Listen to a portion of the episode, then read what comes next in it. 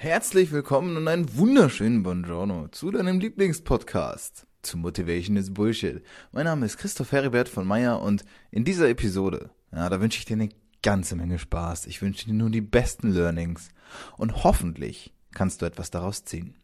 Wenn du magst, gib mir bitte eine ehrliche Bewertung auf iTunes. So weiß ich, wie ich weitermachen muss und das ist mein Feedback. Aber jetzt lass uns anfangen. Viel Spaß, let's go. Hermann Scherer. Der Weg aus 5 Millionen Schulden zu einem der erfolgreichsten Speaker und Unternehmer Deutschlands. Ja, es ist der Hermann Scherer. Und auch wenn Hermann selbst sehr bescheiden von sich spricht und freundlich darauf hinweist, dass es einen in der Schweiz lebenden Künstler gibt, den er als den Hermann Scherer bezeichnet, sind wir uns einig, dass in unserer Branche nur einer der Hermann Scherer ist. Hermann ist wirklich eine Lichtgestalt der Branche, vermutlich sogar des Landes. Schon früh bemerkte er, dass es wichtiger ist, die Dinge zu tun, die getan werden müssen, um Ziele zu erreichen, die für den einen oder anderen riesig erscheinen. Damals hat er sich auf einen Weg gemacht, um in fünf Jahren fünf Millionen Mark Schulden abzubezahlen, denn dies waren die Schulden, die er von seinen Eltern übernahm. Und so führte sein Weg hinein in die Speaker-Szene. Darüber hinaus hat er etliche Unternehmen gegründet, um die 50 Bücher geschrieben und Bill Clinton, ja, den Bill Clinton, nach Deutschland geholt.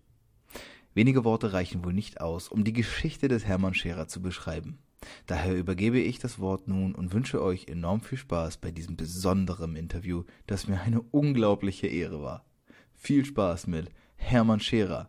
In Deutschland kann jeder Millionär werden. Einen wunderschönen, wunderschönen guten Tag, liebe Zuhörer da draußen. Ich habe heute einen Gast und ich habe, ich glaube, fast zwei Monate auf diesen Termin gewartet. Äh, in der Zwischenzeit ist zwar sehr vieles passiert und äh, hier zuhört, der wird jetzt diesen Namen kennen. Heute sitzt tatsächlich da der Hermann Scherer. Ja, der Hermann Scherer. Vielen Dank, dass du da bist, Hermann, und erstmal offiziell herzlich willkommen. Ja, danke. Ich bin gerne da. Es ist übrigens nicht der Hermann Scherer, weil es gibt einen ganz tollen Hermann Scherer, der ist Künstler in der Schweiz. Ähm, aber ich bin der andere. Habe ich bei der Wikipedia-Recherche auch entdeckt. ja. Sehr, sehr gut. Aber es ist zumindest für, sage ich mal, für den Bereich, in dem ich mich bewege, die Branche und auch in der du dich vor allem bewegst, da sind wir uns einig, glaube ich, gibt es den Hermann Scherer und äh, der sitzt jetzt, soweit ich weiß, vor mir und lebt nicht in der Schweiz. Okay, ich habe das eben schon im Vorgespräch gesagt. Ähm, der Vollständigkeit halber, weil ich das niemals in einzelnen Worten oder eigenen Worten wiedergeben könnte, werde ich jetzt kurz den, die Anmoderation einmal vorlesen und dann, danach gehen wir dann aber so wie immer hinein in das Gespräch ohne Skript, ohne alles. Einfach nur ganz kurz für euch. Hermann Schere.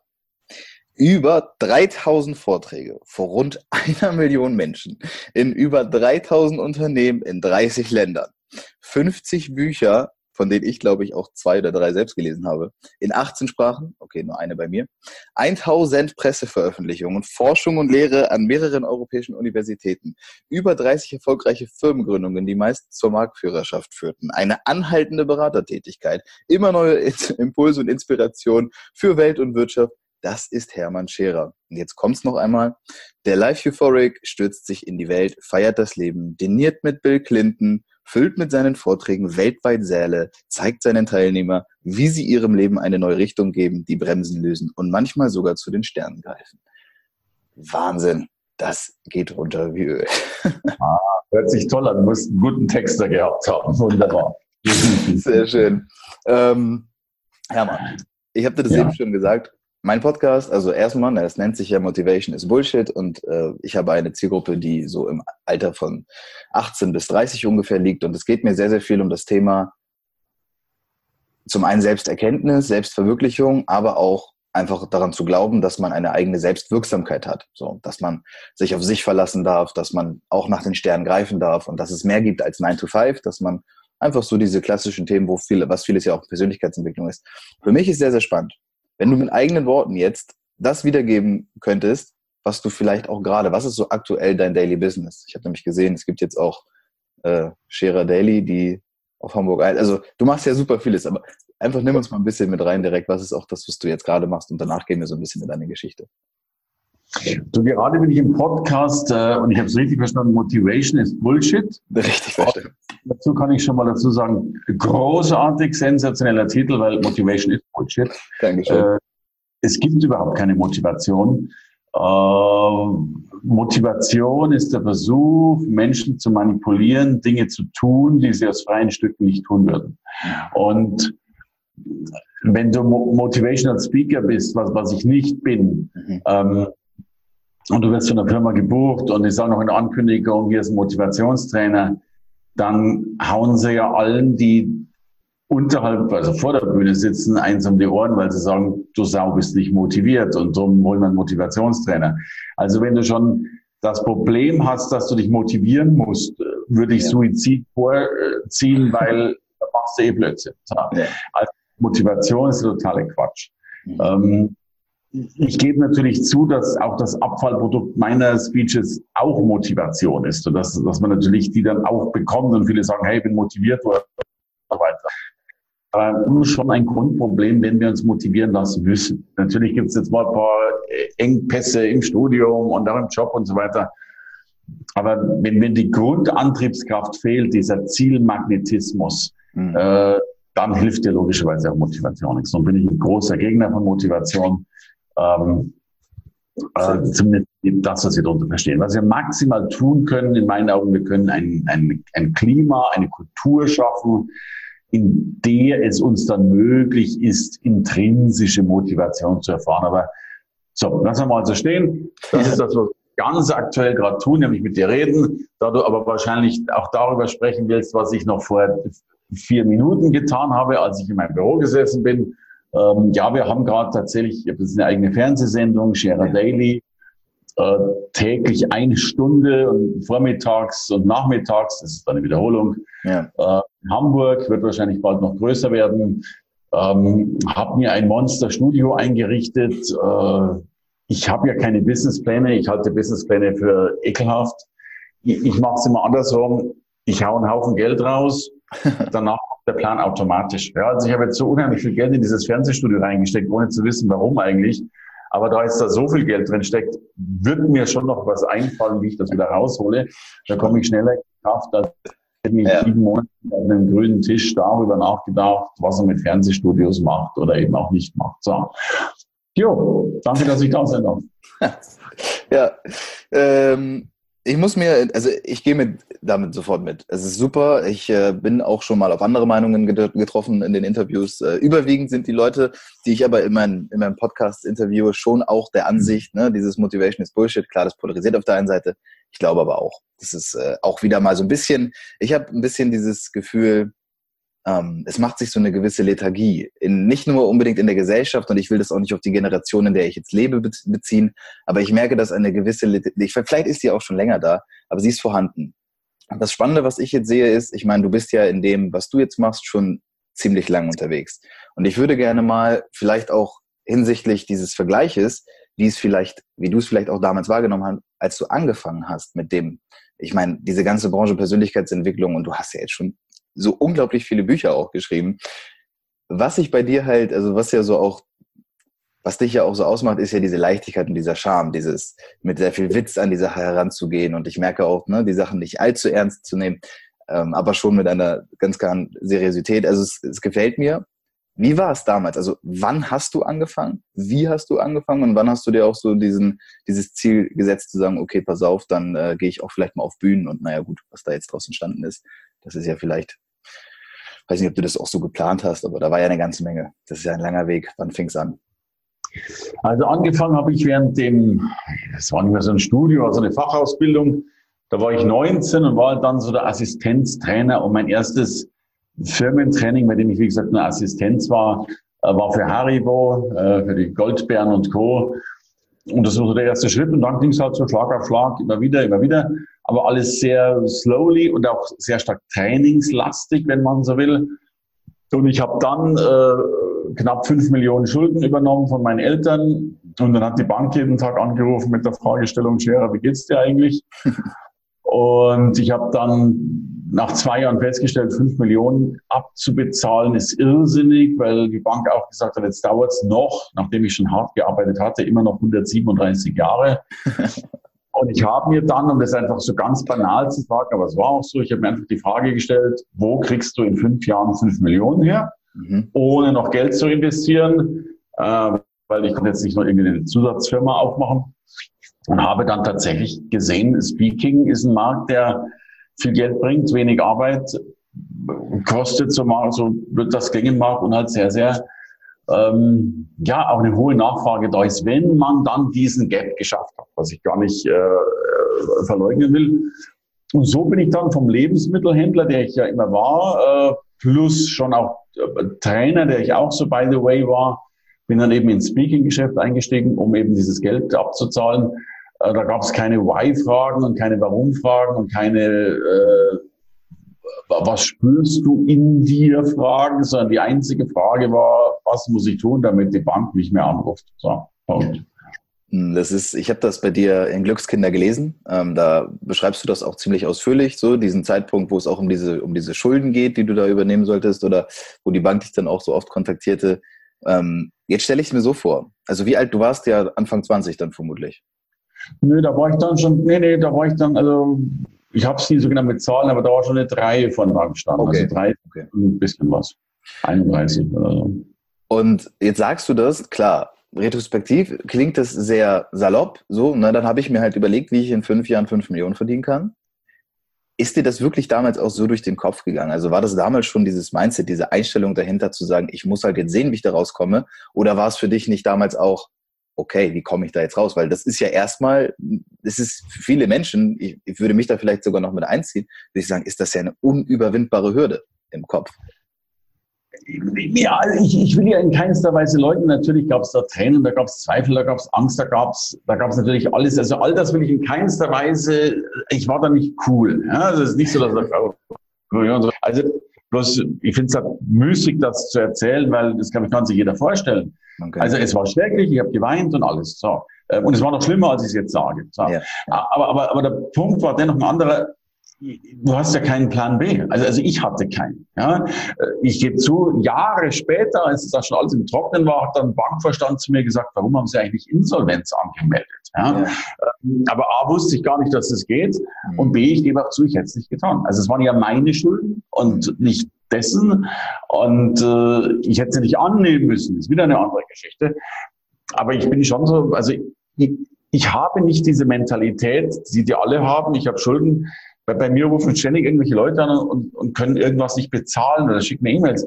Das interessiert mich nicht. Ich bin da auch relativ gnadenlos, weil ich einfach sage, guck mal, ähm, ich, ich will die Dinge da voranbringen und fertig aus. Äh, es ist halt so. Und, und ja, man hilft halt dann auch nichts und, und dann, dann musst du sie halt abbezahlen. Klar. Und die einzige doofe Frage, die du da stellst, wie kriegst du es halt schnell abbezahlt? Weil ja. ich wollte halt keine 137 Jahre. So. Und, und, und natürlich war das schwer und, und, und, und, und diese Tränen gehen ja über Jahre hinweg, weil dann manchmal merkst, da geht was, du merkst natürlich häufiger, dass was nicht geht. Dir wird die Geldkarte eingezogen, du hast nichts mehr zum Essen, Tiefkühlpizza ist Luxus. Wobei das ging, weil ich Lebensmittel. Der Witz war ja, ich meine, ich war schon operativ, sind bei mir ja Millionen Reis, Millionen, äh, also ich hatte einen Lebensmittelladen und so weiter. Ich hatte immer noch eine Pizza, habe ich auch immer noch gekriegt. Aber, aber, aber, aber dennoch war halt immer alles so am Anschlag, wenn man. Ja. Ähm, jo, aber weißt du, ich, ich habe die Tage so einen Spruch gelesen, finde ich so schön. Also heute wird ja alles konnotiert mit Sinn und, und Bedeutung und, und, und ich finde es toll und ich wäre froh, wenn ich das auch manchmal besser könnte. Auf der anderen Seite glaube ich, ist Leben auch banal. Bist du da früh auf, tust, was getan werden muss und gehst am Abend ins Bett. Ja. Ähm, und, und auch die digitalen Nomaden, die halt dann in Bali sitzen, aber die stehen auch in der Früh auf, machen halt dann noch Yoga, trinken noch Tee, essen noch ihr Frühstücksmüsli und dann machen sie wahrscheinlich auch das, was noch getan werden muss und gehen dann ins Bett. Okay, da gibt es nochmal ein Abendessen und eine Flasche Wein, es gibt noch Sex. Aber ich kann mir zum Beispiel kein Leben ohne Arbeit vorstellen. Ich glaube auch, dass wir Menschen eine Schöpferkraft haben. Ich möchte nicht, also die, diese Bilder, die es immer gibt, äh, nach Hawaii auswandern, äh, Cocktails mit Schirmchen trinken äh, und in der Hängematte liegen, da, da, da sterbe ich. Ja, langweilig. Ja, ja, so, Punkt. Also, mhm. tu, was getan werden muss. Jetzt 10, 10 oder 5 Millionen oder auch 10 Euro spielt fast keine Rolle. Okay, und wie ist es dann weitergegangen? Also du hast diesen Entschluss gefasst und hast dir quasi einen Markt gesucht, ne? einfach mal rationalisiert so, den Markt gesucht, der das vielleicht auch bedienen kann. Und hast du dann gesagt, okay, da muss ich jetzt der werden, der es schafft? Oder hast du gesagt, okay, ist da gibt's dann einen smarten Weg? Oder weil selbst dann finde ich, ist es ja immer noch ein weiter Weg. Wenn du jetzt von 50 oder 500.000 meinetwegen noch sprichst, das sind ja nochmal andere Summen, aber dann 5 Millionen, also wie hast du dir da einen Plan geschafft, wirklich zu sagen, das ist das Ziel, das arbeite ich dann auch so und so ab? Ich habe also ich habe keinen Plan gehabt. Ich habe nur gesagt, okay, du wirst jetzt Speaker. Mhm. Das war dann auch schon das, was ich werden wollte. Äh, und dann bin ich es eben geworden. Und ich glaube, dass ein Businessplan total simpel ist. Eben in, dem Fall, dass es eben keinen gibt, weil du einfach in der Früh aufstehst, losrennst, vor ein Problem kommst, dieses Problem zu lösen hast und du kannst weiterrennen. Und wenn du weiterrennen kannst, rennst du sowieso automatisch auf ein neues Problem zu. Und du löst es wieder und fertig. Ähm, und tatsächlich war das so. Und jetzt kommt ja das Schöne, was ich so toll finde. Wir sind ja in einer Gesellschaft, du kannst ja alles haben. Ja, also jetzt nur als Beispiel, wenn du jetzt auf die Bühne willst und stellst fest, äh, du hast eine schlechte Stimme, die, die ich nebenbei nicht wichtig finde, aber ähm, dann kaufst du halt einen Stimmtrainer. So, äh, wenn du kein Geld hast, dann gehst du halt nebenbei noch was anderes arbeiten. Wenn du ein Marketing brauchst und keine Ahnung hast, gehst du halt zu einer Marketingagentur. Äh, wenn du kein Geld für die Agentur hast, gehst du wieder arbeiten oder muss die Agentur eine Story erzählen, dass er irgendwas gemeinsam macht oder was auch immer. Also ja. losrennen, Probleme lösen und fertig. Zugegeben, wenn ich am Anfang gewusst hätte, wie viele Probleme es braucht, bis man das gelöst hat, äh, ist viel, aber ist ja sowieso viel. Also äh, also selbst wenn ich die 5 Millionen nicht gehabt hätte, hätte ich halt andere Probleme gehabt oder hätte welche gemacht. Ja, und dann hast du halt eine schlechte Beziehung und suchst eine neue und ja, läuft parallel, weil die dritte sich nicht meldet und jo. Okay, und dann äh, bist du losgegangen als Speaker. Also hast du quasi dann Auftritte gesucht und also Bühnen gesucht, um das halt auch umsetzen zu können. Und äh, wenn ich das noch recht in Erinnerung habe vom Glückskinder, äh, bist du auch schon hochdotiert eingestiegen. Ist das richtig? Also mit einer, mit einer gewissen, naja, ich will nicht vielleicht sagen Dreistigkeit, aber mit einer schon recht forsch in das Ganze rein, dass du gesagt hast, okay, ich erkenne den Wert dahinter und ich mache das. Also ich glaube, wenn ich das mal, ich glaube, ich, ich habe es richtig gelesen, äh, wie sie falsch aber ich glaube, du bist da schon eingestellt. Ich versuche es genau, äh, ihr könnt eine Stunde lang, drei Stunden darüber reden. Ähm, war ein bisschen komplizierter. Also ich habe mir erstmal einen Coach gesucht, der mir das erklärt hat. Äh, ich habe so ein Profil geschrieben und tatsächlich war mein Profil ein Bauchladen und es war ein Trainingsprofil. Okay. Und diese Frau hat damals mir erklärt, wenn du Speaker bist, hast du ein Speaker-Profil und kein Trainerprofil. Und ich habe dann alle Worte zum Beispiel gelöscht, die, die eben sowas waren wie Coach, Berater, ähm, Trainer, Seminar, Seminarleiter und so weiter. Hat mir unheimlich schwer getan, äh, weil ich Angst hatte zu verlieren, also eben die, die, die anderen Aufträge zu verlieren und habe das dann getan. Ja, und dann war es natürlich so, dass mich keine Sau haben wollte. Aber es kannte mich auch keiner. Und ich habe dann, ich glaube, man nennt es Huckepack, ich habe dann einfach Folgendes getan. Ich habe halt alle guten Leute Deutschlands zusammengetrommelt, also die, die damals die 14 besten Speaker, habe mit denen, oder zwölf waren es, mit denen ein Buch geschrieben, plus meine Person. Also zwölf gute und ich. Dann habe ich eine Veranstaltung durchgeführt und ich habe die alle auch bezahlt zum vollen Tagessatz. Also die erste Veranstaltung waren, glaube ich, 14 Tage, es waren 14 Tops und ich. So, ähm, und damit war ich halt dann nebenbei noch sau schlecht, aber das merkst du ja in der Außenwelt gar nicht. Das merken ja nur die wenigen, die bei mir drin gesessen sind. Aber damit war ich in der Außenwirkung tatsächlich einer von 15 Top. So. Und, und, und so habe ich mir den Rahmen immer gebaut. Äh, und ich hatte nie was, aber ich habe es halt dann immer gebaut. Ja, also ich hatte keine Bühnen, also habe ich eine Zeitung angefragt, ob sie mir Bühnen zur Verfügung stellt.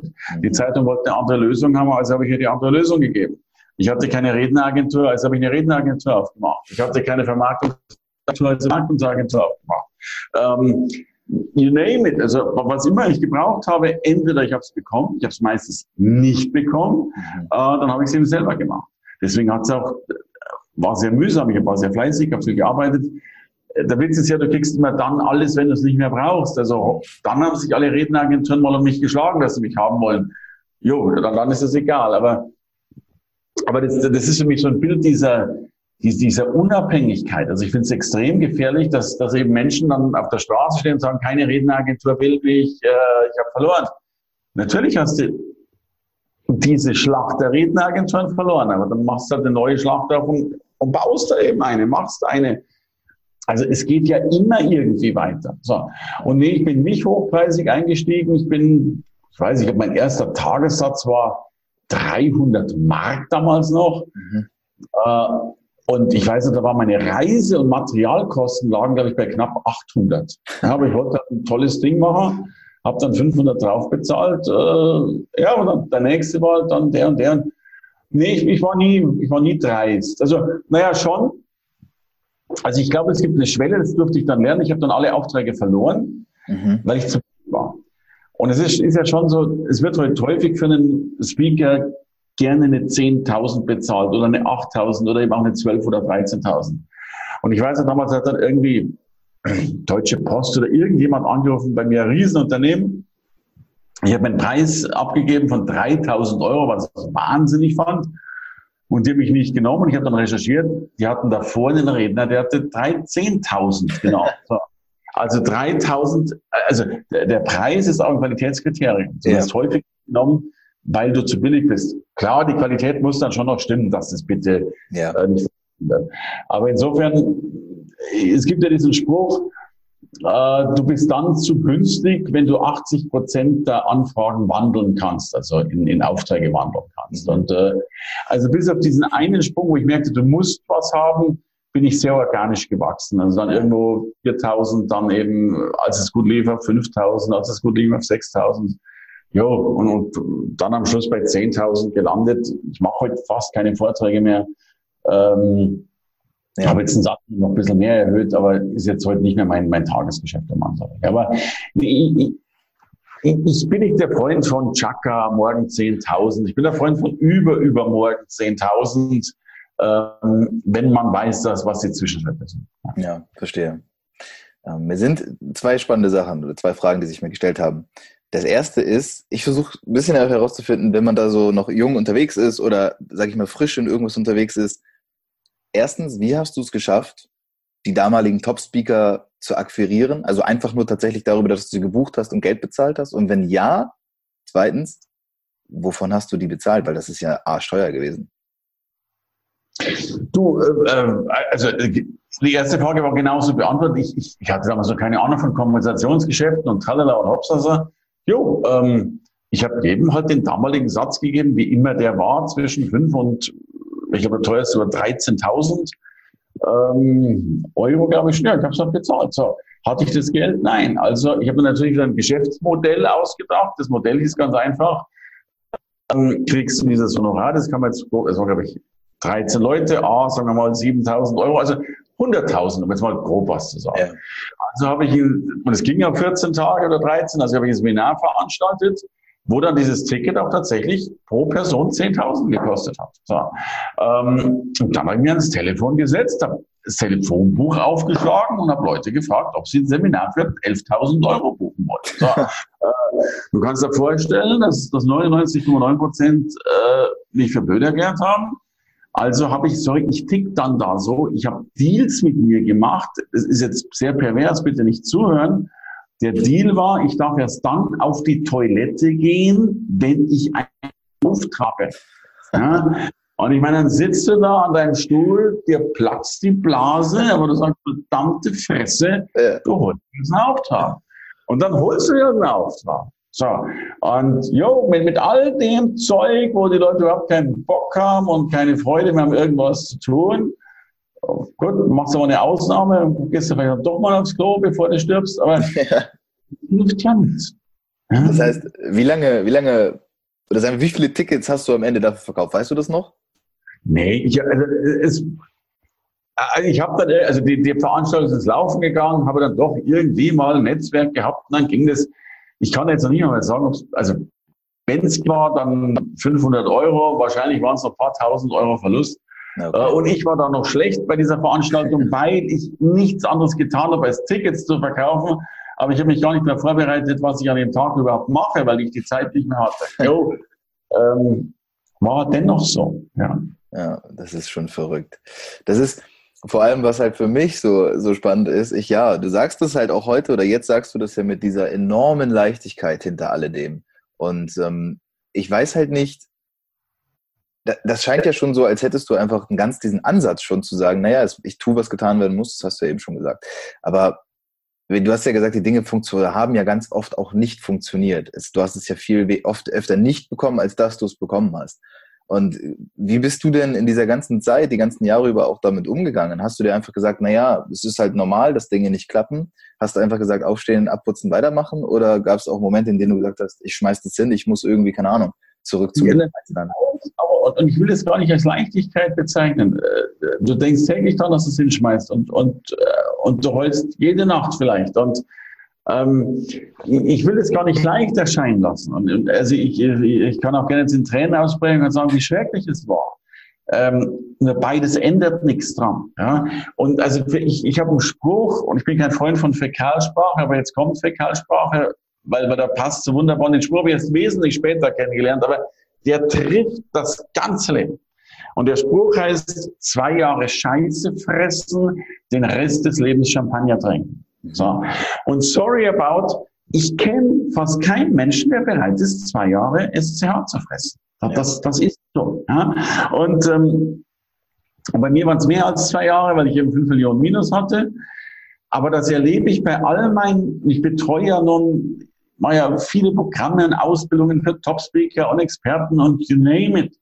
Und ich, ich kann dir einen Erfolg auf zwei Dinge runter reduzieren. Das erste ist, du darfst keine Selbstzweifel haben. Natürlich darf man kritisch sein und darf nachdenken und so weiter, aber weißt du, die einen machen ein Positionierungsgespräch und die rennen los. Machen die Fehler? Ja. Stolpern die? Ja. Rennen sie weiter? Ja. Die anderen triffst du zwei Jahre später, dann sagen die am Flughafen, oh, wir feilen noch an der Positionierung. Das sind die, die sterben mit der Pfeile in der Hand. Also der erste Punkt, Selbstzweifel reduzieren, weil die bringen dich um. Ja, Shakespeare sagte schon, Zweifel sind die Verräter, weil sie eben nicht das ermöglichen, was sie ermöglichen. Und der zweite Punkt ist wirklich zwei Drecksjahre Vollgas geben. Und damit meine ich voll, voll, und es kann sich in der Regel gar keiner vorstellen, was ich unter Vollgas verstehe. Ja? Ähm, aber das meine ich damit, und dann funktioniert das. Und weiß ich, ich mache das ganz einfach. Ich, ich sage jetzt ganz ehrlich, ich, ich kriege viele Beschwerden meiner Teilnehmer, die sagen, das klappt nicht. Ja? Und immer wenn ich eine kriege, dann mache ich nur deren Facebook-Account auf. Und ich finde die Antwort. Die waren beim Golfen, die waren auf dem Oktoberfest, die waren beim Knutschen, die waren beim Essen. Die hatten viel Spaß. Sag ich, hey, mach weiter so. Geiles Leben. Ja. Ich hatte nicht viel Spaß. So, ich habe, ich war, ich wusste, ich, ich wusste gar nicht, was Golfen ist.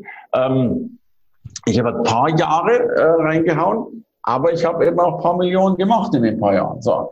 Und deswegen, und das ist ja meine These, ich bin nicht talentierter als andere, ich bin nicht besser als andere, ich würde sagen, ich bin noch nicht mal intelligenter als andere, das behaupten manche anders, äh, aber vollkommen wurscht. Ähm, aber ich bin fleißiger als andere. Ich, ich weiß, dass ich fleißiger war, heute nicht mehr ganz so, weil mit meinen Zwergen für dem Sandkasten sitze. Ähm, aber ich bin einfach fleißig. Und ich bin, bin so ein alter Typ, alte Schule, der sagt, mit Fleiß kommst du relativ weit. Du wirst vielleicht kein Milliardär, da brauchst du noch Glück und ein paar andere Dinge dazu. Aber Millionär, sorry, kann jeder in Deutschland werden. Davon bin ich nahtlos überzeugt, wenn du einfach nur vielleicht dann eben fünf Jahre lang die Fresse hältst und Vollgas gibst. Punkt. Wahnsinn. Ja, das ist, für mich ist es sehr schön, das von jemandem wie dir zu hören, der diesen ganzen Weg so bereit war, durch, einfach mal einfach durchzugehen. Und jetzt sagst du, dass viele Sachen ja, ne, wenn, wenn Leute auf dich zukommen und sagen, naja, dies und das, Herr Scherer, Herr Scherer, es funktioniert nicht, ähm, machst Facebook auf. Aber wie gehst du denn damit um? weil das Feedback wird ja wahrscheinlich oft kommen. Es werden ja nur ganz, ganz, ganz, ganz wenige von den Leuten, die auch du ansprichst, werden es ja wahrscheinlich überhaupt schaffen. Und du sagst, naja, Leute können sich auch nicht vorstellen, was das für dich heißt, Vollgas zu geben. Also was, was heißt das? Heißt das, dass ich wirklich den Kopf ausmache, dass ich mir eine Sache raussuche, von der ich so fest überzeugt bin, dass egal komme, was wolle, ich ziehe es durch, e egal wie es läuft, und dann gehe ich los? Oder heißt es halt auch, vielleicht mal auf die Bremse treten, wenn ich merke, ich stehe wirklich kurz vor, keine Ahnung, kurz vor knapp. Also ist bei dir Vollgas, komme was wolle, oder gibt es da auch mal irgendwie so ein Mittelding? Also jetzt zwei Fragen. Die erste Frage ist jetzt mal, also man muss jetzt unterscheiden, wann, wann ist Scheitern. Ja? Also ich,